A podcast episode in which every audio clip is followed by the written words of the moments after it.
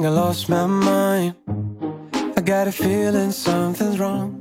It's like I'm 大家好，好久不见。估摸着已经过了一个多月，有一个多月吗？也不太记得了。最近这段时间，我在忙自己的事情。说是自己的事情呢，其实就是找工作了。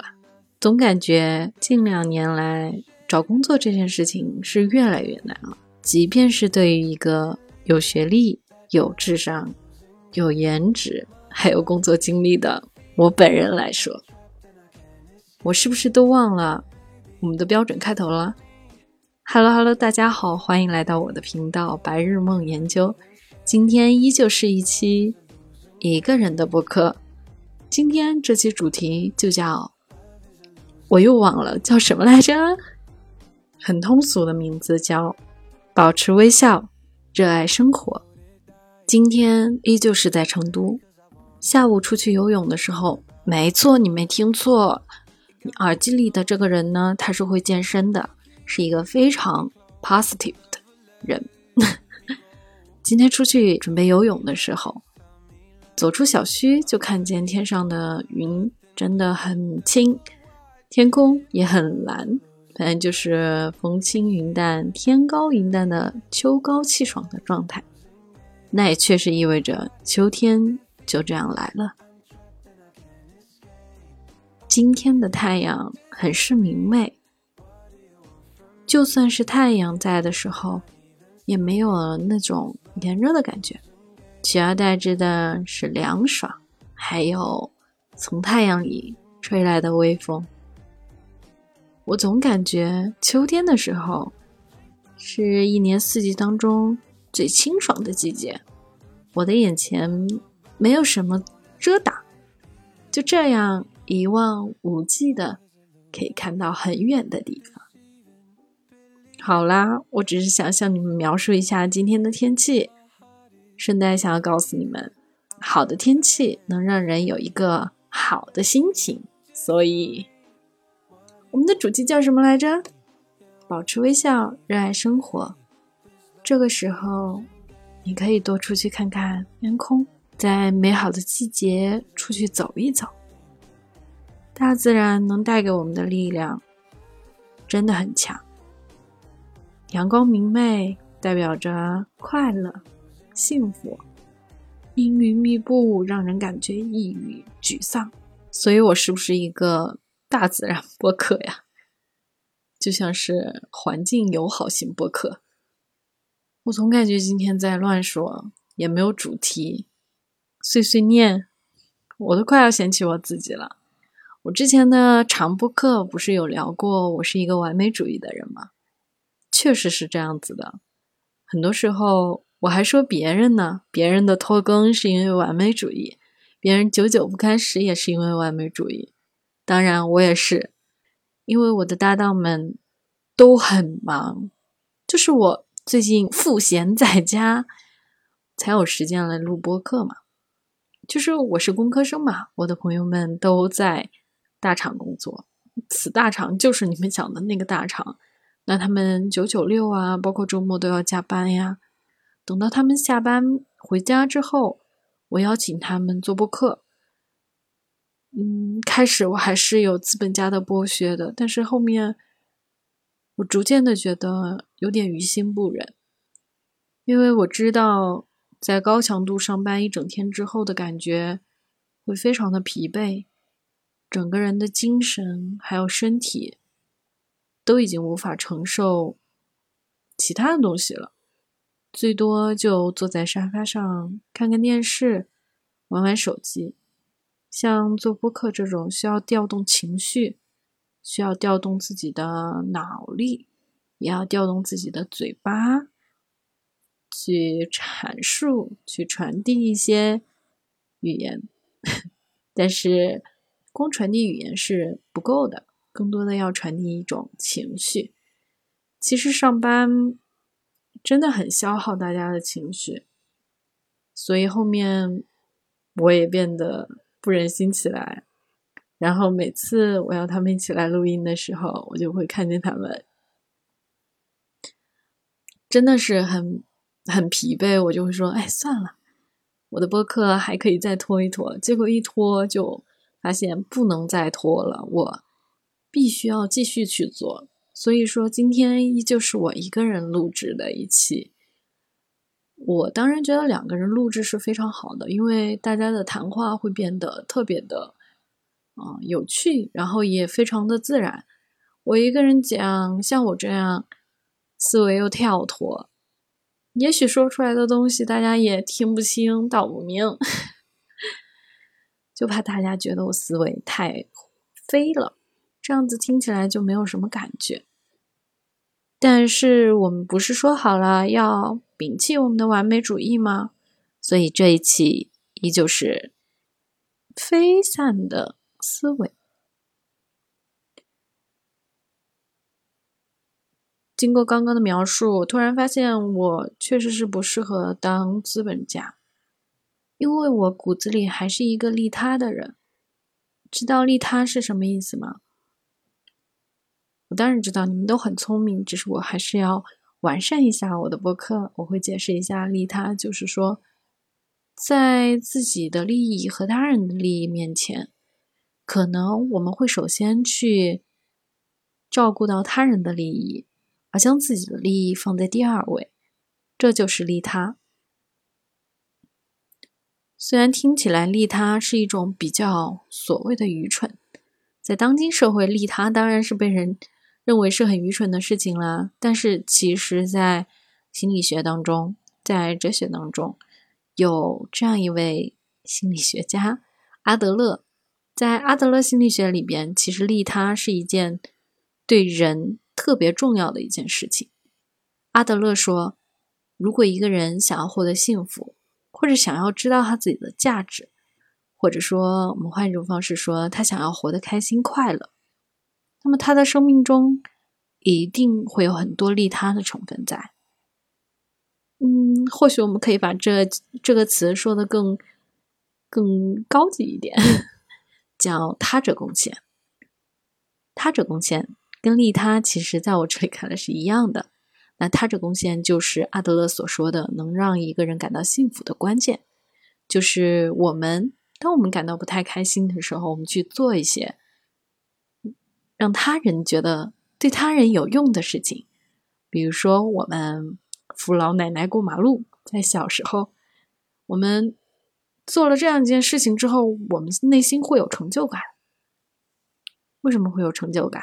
因为我们做了他者贡献，我看到那本书里边，他也没有仔细的讲为什么他者贡献会让人感觉到幸福，我也就姑且相信了吧。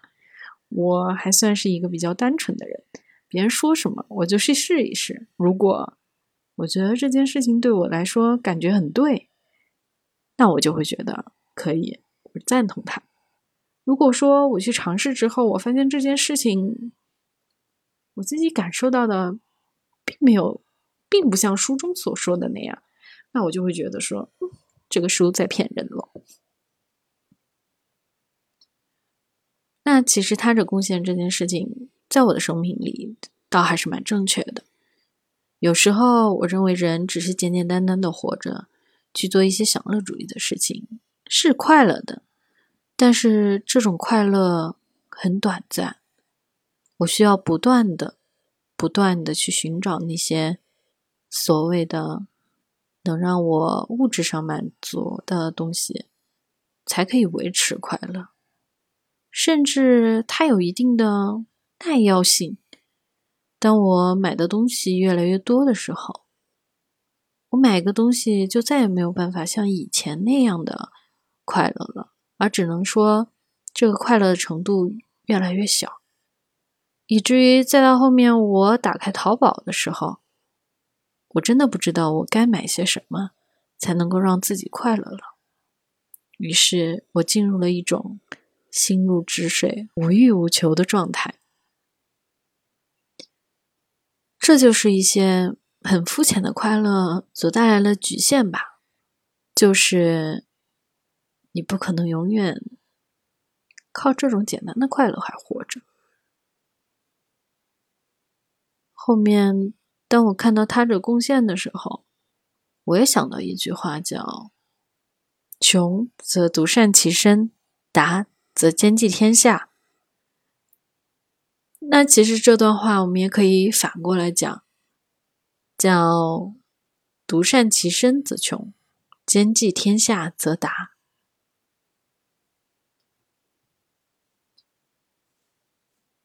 我倒不是劝大家都去做一些好事儿，做一些慈善，是真的是因为我尝试过这样子的方法，而觉得它是一个可以去实施、可以去尝试的，可以让自己快乐起来的一些东西。如果说你最近觉得做什么事都提不起来兴趣的话，那么不妨尝试走出去，我们去帮助一些需要帮助的人，去做一些我们力所能及的事情。这个时候，我就给大家分享一个很有意思的事情，就是最近我不是很闲吗？倒也不是很闲，就是我没有固定的工作。那这个时候，我偶尔也会觉得无聊，我就会打开豆瓣，然后里面有很多小组，有关注很多小组，比如说同辈压力啊，还有上班裸辞小组，还有摸鱼小组。就是这些组里面有一些真的是大家去提问的地方，比如说同辈压力小组里边，他就会讲到很多关于同辈压力的大家的困惑。比如说，大家说我感觉别人过得比我好，我会感受到嫉妒；又或是他觉得他周围的朋友跟他的同龄人比，他没有他们那么的优秀。这个优秀具体到具体起来，就是没有他人的工资高，又或者是他们有一个幸福的家庭，而他没有；又或是人家长得好看，而他认为自己长相平凡。那么在同辈压力小组里边，有各种各样子的问题，大家都会发帖去寻求帮助。其实有些问题，在我看来，我是。有过那样子的感受，曾经的我，那很幸运的，我也有受到来自长辈呀，还有周围朋友的一些开导，我知道怎么样去度过那段很艰难的时光。我偶尔就会在上面去回复的，回复别人，去告诉别人我对他的这件事的一些小小的看法，我对他的一些建议。我有时候觉得这个爱好对于我来说还蛮神奇的。我从来没有想过我会因为在网络上去回复那些需要帮助、需要开导的人而获得快乐，但这件事就这样真真切切的发生了。所以现在我都有一个习惯，就是我觉得没事儿了，我不会在那儿强行的刷手机。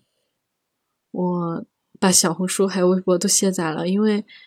因为信息太多，对于我来说真的是非常的、非常的苦恼。这件事、这些事情会困扰到我，但是我留着豆瓣，我会打开豆瓣，然后上去看看有没有人提出的困惑，我有能力去解答的，我都会去评论一下。但我不会评论很多啦，评论很多会显得我好为人师。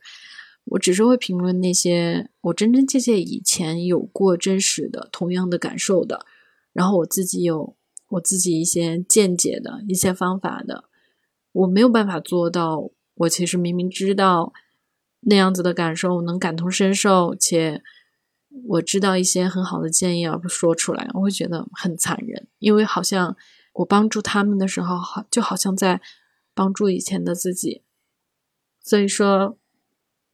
在我比较闲的时候，我去豆瓣上回复，大多数时候我也会收到那些提问者的反馈，很多都是非常非常友好的。所以做完这些事情之后，我觉得很快乐，就是有一种拥抱生活、拥抱他人的感觉。互联网让人和人的距离变远了。但另外一方面，也让人和人之间的距离变近了。但是近，我也不知道对方是谁，保留了一丝隐私和神秘感。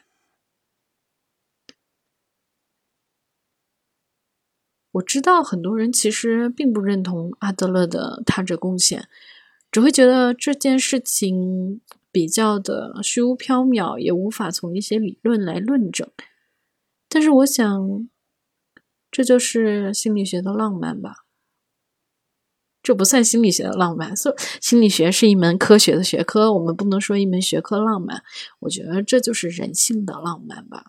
我向来觉得很多事情是没有办法用理性去描述、去解决、去分析的，但是从客观事实来看，那件事情又是正确的，是可以被采用的。就像我刚刚说的，帮助他人，你就会获得快乐。其实快乐是很短暂的一个瞬间，它并不是一个很持续的存在。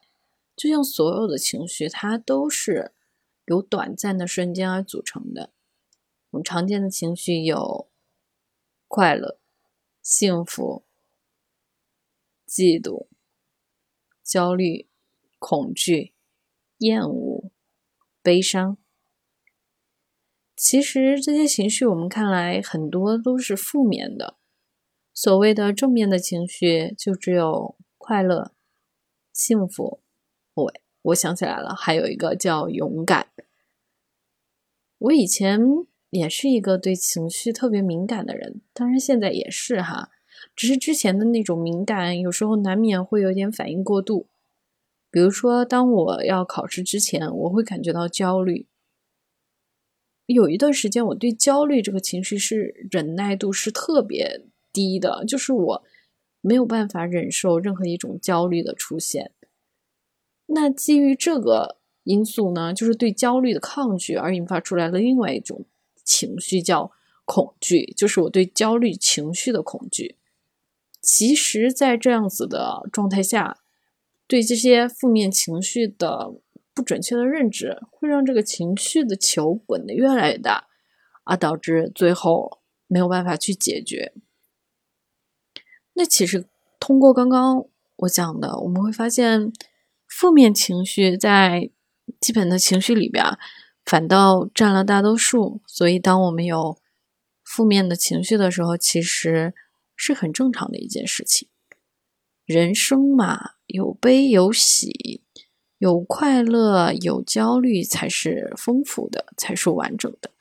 如果只有一个快乐而存在的人生，那第一，我们认为是不存在的；第二，我们会觉得它是不完整的。所以，想要微笑生活，我认为最重要的一步就是对于坏情绪的准确的认知，要知道它们是存在且合理的。为什么说到这个了？就是因为我前几天在豆瓣上跟其他人在讨论这件事情。因为有一位网友他说，每次当他中午睡觉，睡到晚上一觉醒来，天空都变黑了，整个世界陷入了一片灰暗。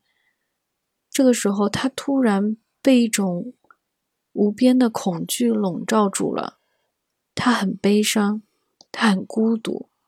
这个时候，他甚至开始反思自己，觉得自己。一无是处，觉得自己不值得被人爱。他说：“这种情绪巨大到想要淹没他，吞噬掉他，在情绪的漩涡里，他被不断的拉扯向下沉去。但是他自己也说，这个情绪发生的很偶尔，有时候也很短暂。”那他就跟我说：“他说这个是不是我要抑郁的表现？”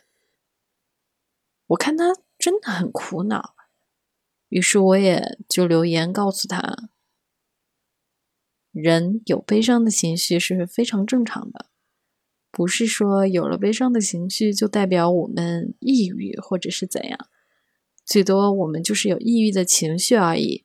每一个正常人都会有抑郁的情绪。”而情绪其实是不会拉扯我们的，情绪它是帮助我们生活的，是我们感受到了真实的情绪，是我们感受到了，感受到了这个世界，所以我们产生了情绪，这些情绪都是我们的真实感受。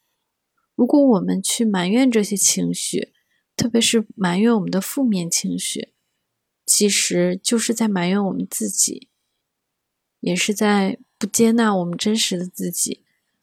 这对我们本身来说是非常灾难的一个存在。只有当我们去接纳我们的情绪，我们才真正的接纳自己。这样看起来，我们才是一个身心合一的状态，我们才是那个完整的自己。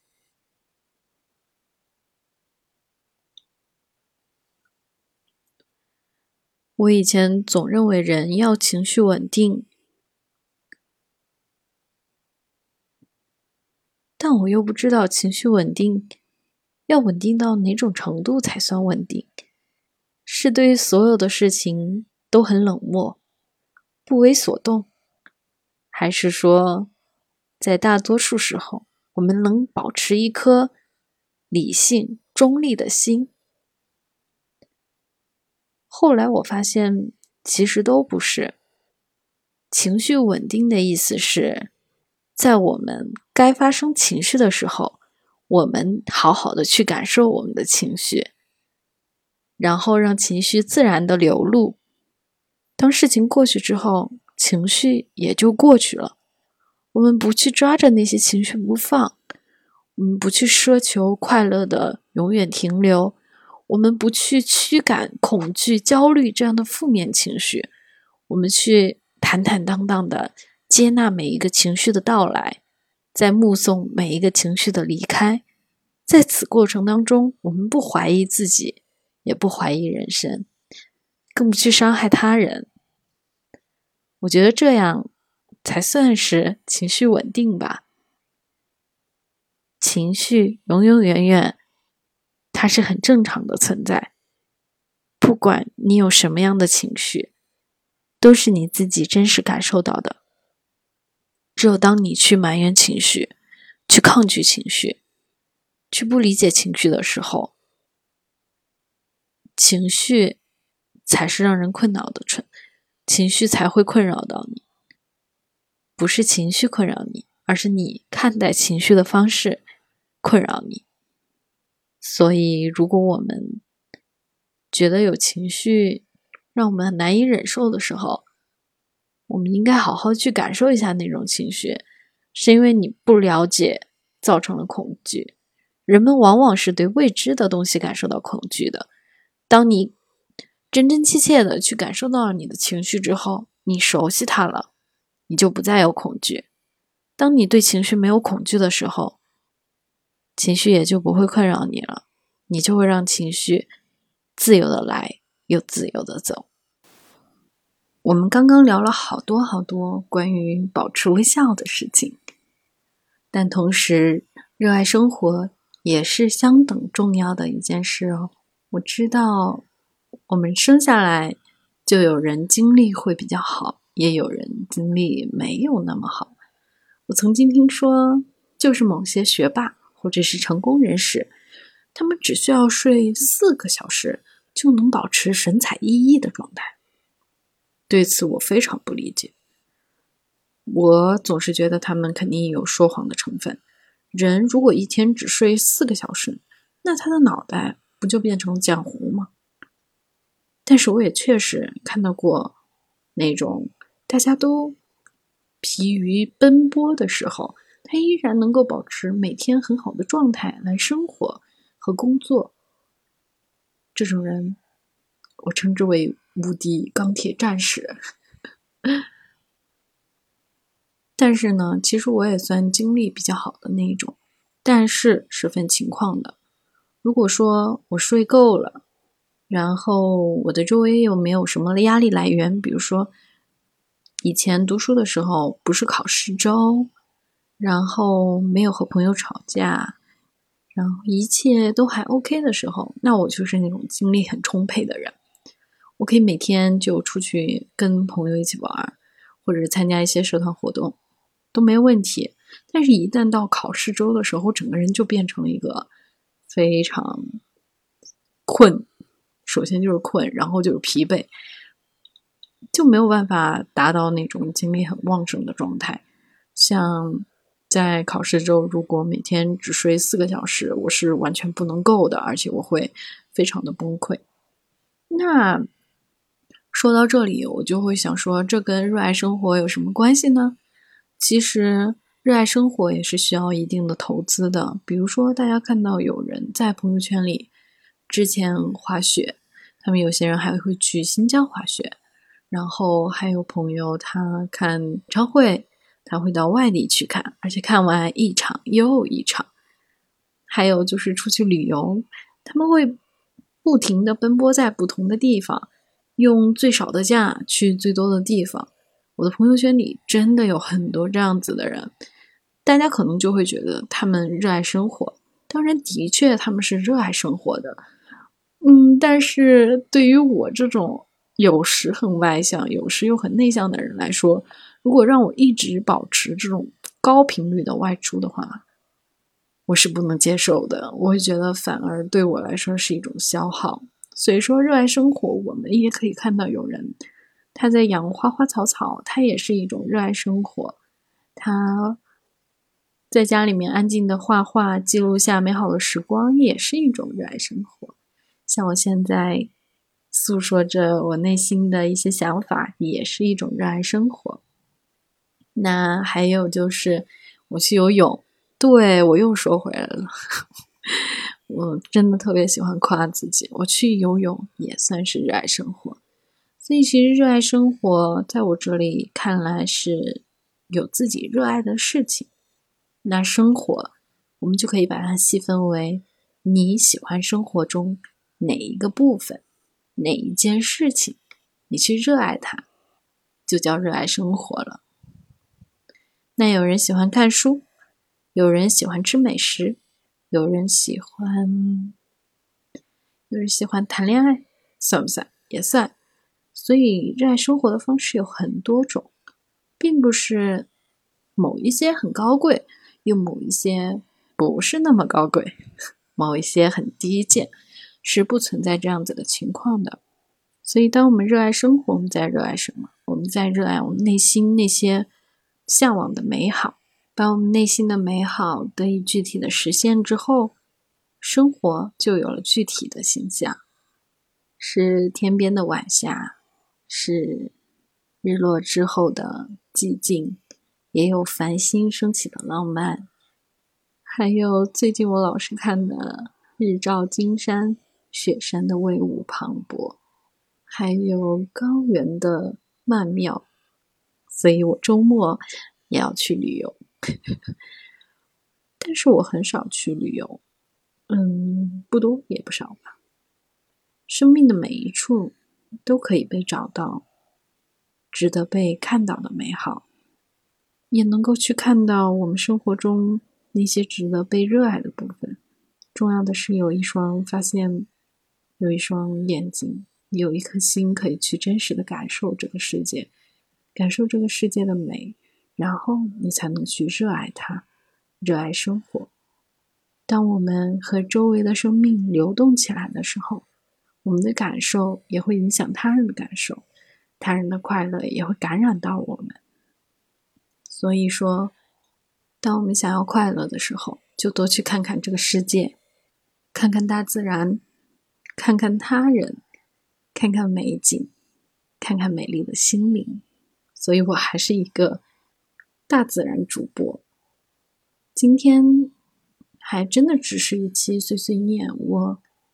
可能觉得，我想要把这个播客持续的做下去，完成比完美更重要。我希望大家在想要做一件事情很完美的时候，想着我先把它完成了比较好。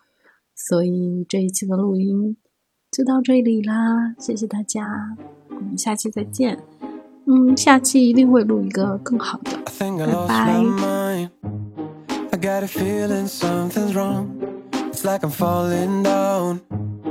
Like the world I know is gone And I'm on my own Yeah, I'm all alone Must have lost my mind, lost my mind. I'm playing all or nothing with the devil watching. Love is a losing game.